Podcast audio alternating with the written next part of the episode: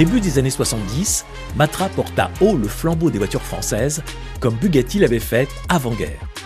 Matra, c'est d'abord une firme d'armement qui veut se faire une image. Sous l'impulsion d'un jeune dirigeant extrêmement ambitieux nommé Jean-Luc Lagardère, Matra va créer ses voitures dès 1964 et s'imposer deux objectifs. Gagner d'ici 10 ans en Formule 1 et au Mans.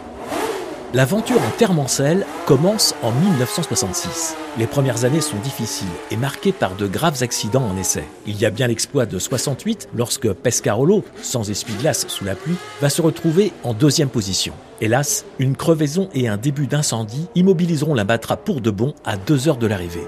Mais le public a trouvé son champion. Matra a déjà gagné la bataille de l'image. Néanmoins, après 1971, le meilleur classement est une quatrième place bien en deçà des ambitions de l'écurie et de ses pilotes formant une véritable équipe de France. Ces mousquetaires et leur capitaine Lagardère allient le panache et l'abnégation, créant un esprit matra. Henri Pescarolo. Bah, l'esprit matra, c'est l'ambition et l'audace. Parce que quand Jean-Luc Lagardère a annoncé lors de sa première conférence de presse on sera champion du monde de Formule 1 et on gagnera le Mans, tout le monde a éclaté de rire. Ou s'ils n'ont pas rigolé, c'est qu'ils étaient polis.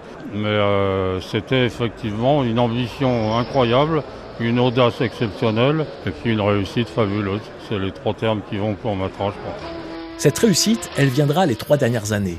S'astreignant à une préparation méthodique et novatrice, les Bleus vont réaliser un doublé en 1972. La paire Henri Pescarolo-Graham Hill s'impose face aux Porsche et Alfa Romeo sous les yeux du président Pompidou.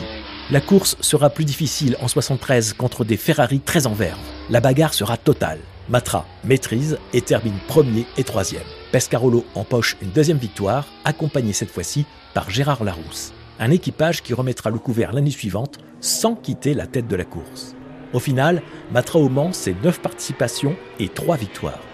Une bien belle histoire et le chant légendaire d'un moteur V12.